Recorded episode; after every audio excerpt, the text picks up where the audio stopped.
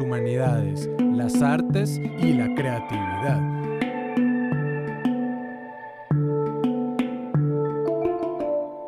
Escrita y producida por Juan Carlos Urrea.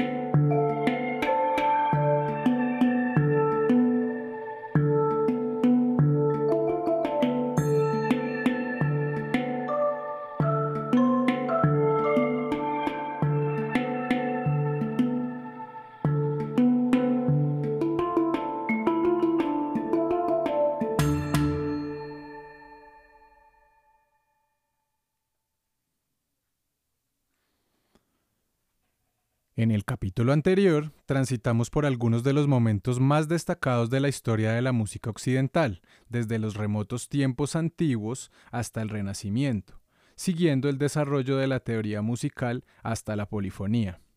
En esta nueva edición de Itinerante nos acercaremos a una de las épocas más sorprendentes y bellas de la música en la humanidad, la época de máximo desarrollo de la tonalidad.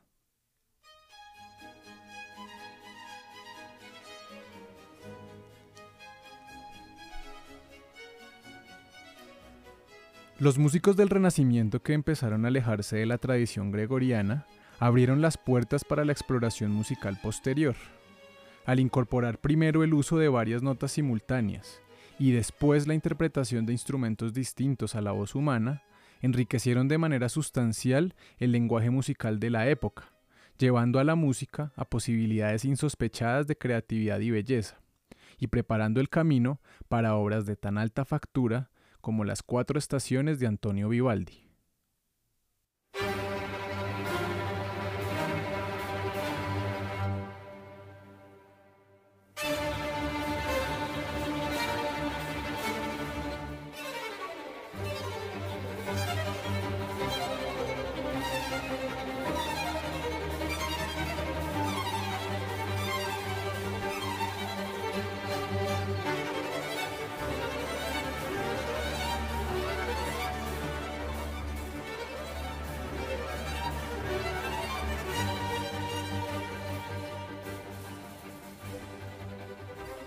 Vivaldi nació en Venecia en 1678.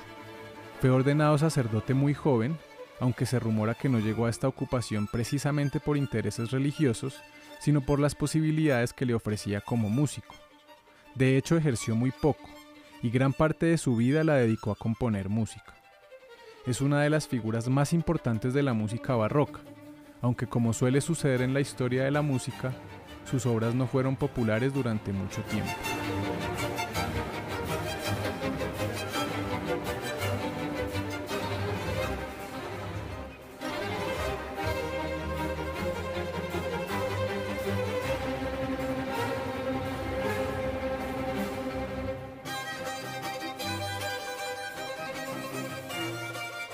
Su música es un fiel ejemplo de lo que significa la tonalidad.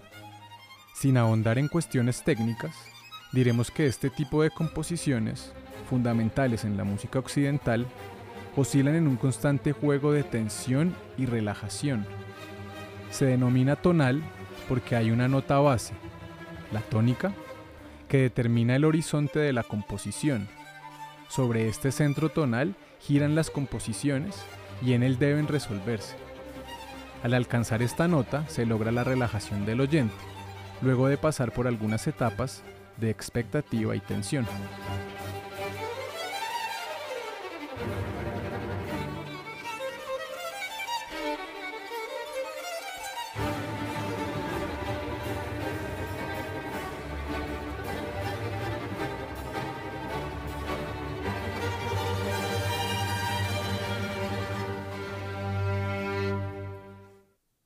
A mediados y finales del siglo XVII, el clima político, social, cultural y económico estaba dado para que surgiera en Europa uno de los músicos más grandes de toda la historia de la humanidad, una figura que llevó la tonalidad y las técnicas compositivas de su época a una cumbre de desarrollo, aunque curiosamente, al igual que Vivaldi, no del todo apreciada en su época, aunque sin ninguna duda sentó un precedente difícil de evadir para todos los compositores posteriores.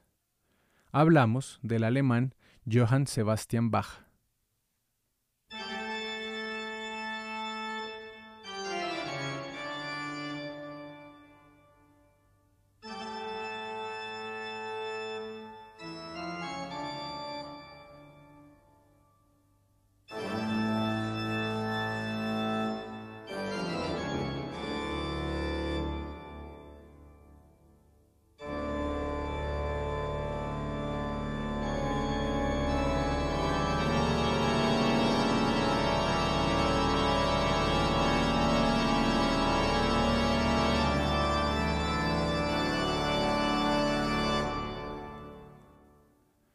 No con poca frecuencia se considera a Bach el mayor representante del espíritu barroco, una extraña mezcla de espíritu científico con sensibilidad religiosa, capacidad matemática y artística por igual, inspirado y genial, difícil de comprender pero a la vez tan cercano y elocuente. Su música estimula la mente y el espíritu por igual y toca fibras sensibles incluso entre los menos creyentes de los hombres.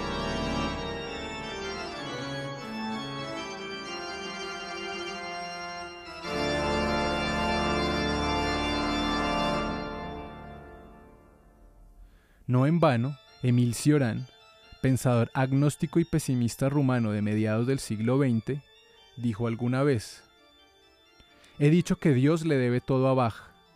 Sin Bach, Dios sería un personaje de tercera clase. La música de Bach es la única razón para pensar que el universo no es un desastre total. Con Bach todo es profundo, real, nada es fingido. El compositor nos inspira sentimientos que no nos puede dar la literatura, porque Bach no tiene nada que ver con el lenguaje. Sin Bach, yo sería un perfecto nihilista.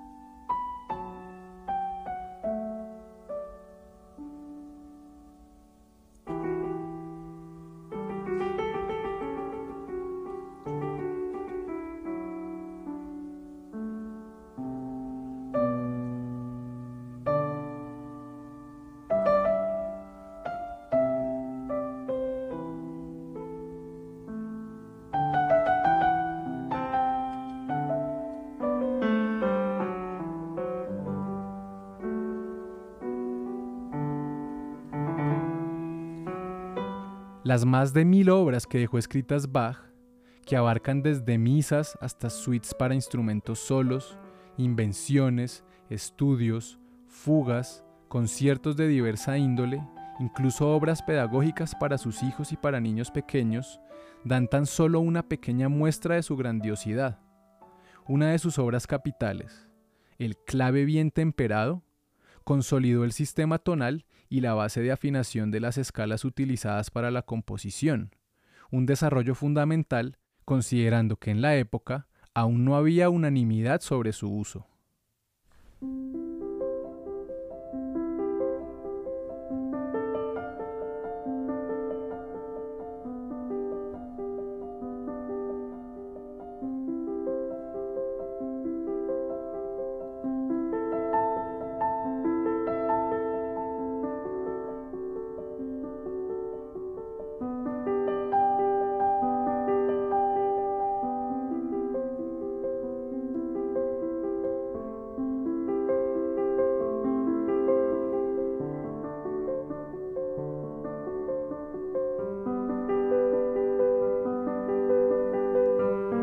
Una obra llena de ingenio y variedad, y aunque no fue publicada en vida del autor, muchos de los grandes compositores posteriores como Mozart o Beethoven tuvieron acceso a ella y se nutrieron de sus enseñanzas.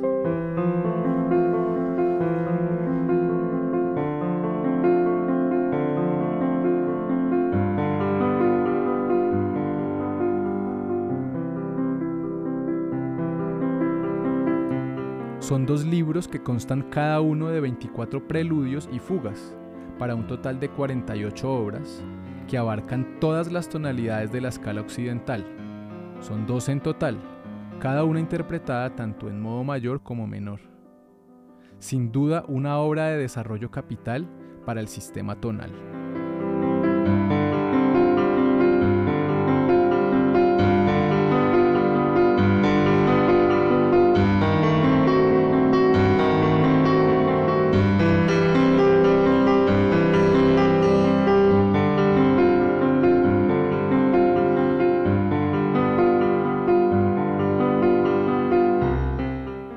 Ahora con los recomendados de este programa.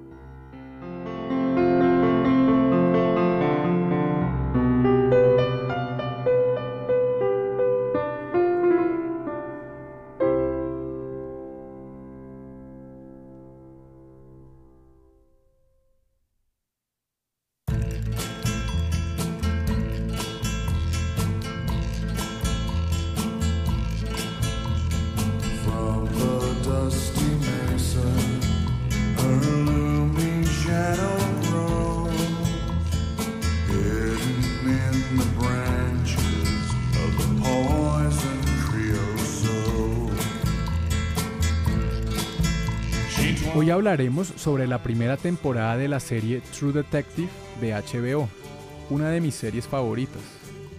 En total se han lanzado tres temporadas, pero la primera en particular me impactó muchísimo por su trama, sus personajes, su música y su ambientación. En líneas generales, los personajes de la serie, como su nombre lo indica, son detectives con profundas búsquedas y conflictos personales que se ven inmersos en truculentos y escabrosos casos de asesinato y corrupción.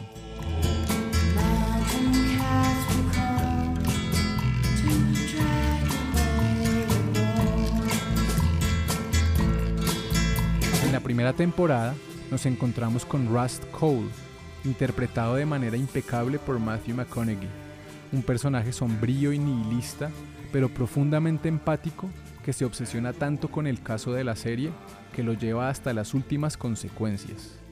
Su compañero, Marty Hart, en un gran papel de Woody Harrelson, aunque más pragmático y aparentemente cabeza de un hogar ejemplar, va mostrando sus sombras a lo largo de la temporada.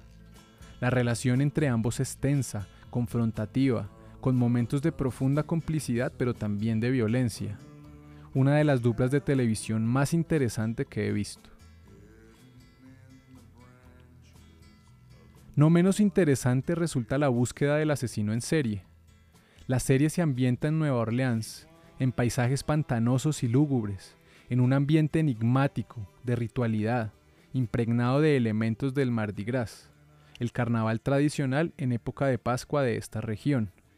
Hay también un profundo elemento religioso, espiritual, que confronta constantemente a los protagonistas. Si les gustan los buenos thrillers, no tendrán pierde con esta serie.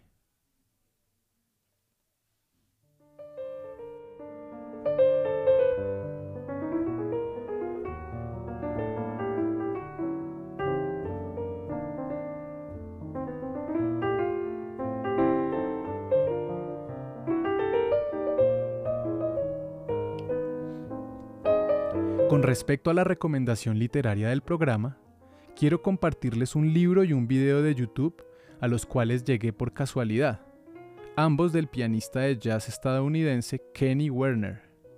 En ellos se habla sobre la creatividad y el goce.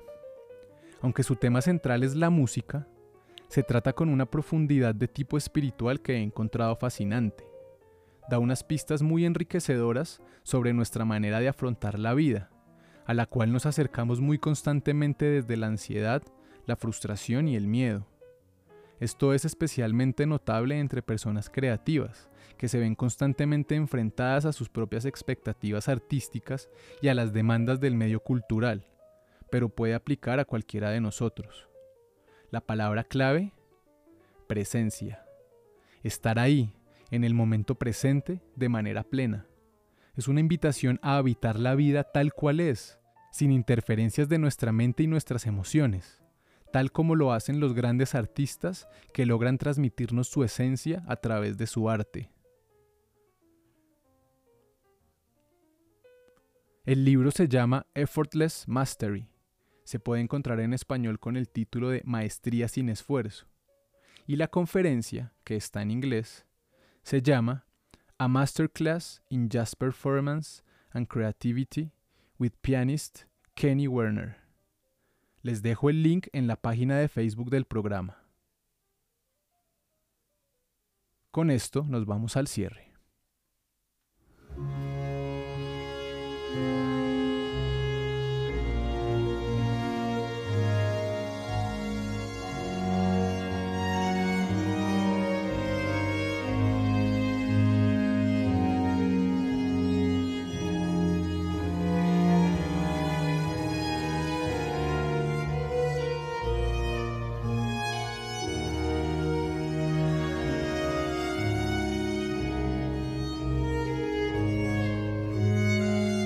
La figura de Johann Sebastian Bach no ha hecho otra cosa que consolidarse con el paso de los años.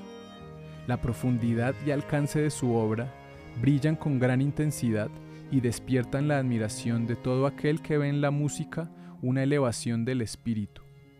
No es exagerado afirmar que todos los grandes compositores e instrumentistas posteriores reconocen en él a un gigante, un modelo a seguir y un reto. Sus obras son muestra de ingenio, técnica, oficio y espiritualidad, la combinación justa de la genialidad. Estableció un canon y una tradición, incluso rompiendo sus propias reglas de manera sutil y efectiva. Tuvo además la fortuna de vivir en una época en que los instrumentos musicales habían alcanzado un alto desarrollo en su elaboración y sus posibilidades interpretativas, y su gran conocimiento de la teoría y su sensibilidad aprovecharon al máximo estas posibilidades. Dijo el canadiense Glenn Gould, uno de los grandes pianistas del siglo XX, a la revista Gramophone. Pienso que si tuviera que pasar el resto de mi vida en una isla desierta, y tuviera que escuchar o interpretar la música de un solo compositor durante todo ese tiempo, ese compositor sería con total certeza baja. Realmente no puedo pensar en otra música que sea tan abarcadora, que me mueva tan profunda y tan consistentemente, y que, para usar una palabra más bien imprecisa, sea valiosa más allá de toda su habilidad y brillantez por algo más significativo que eso, su humanidad. Con esto me despido. Esto es itinerante.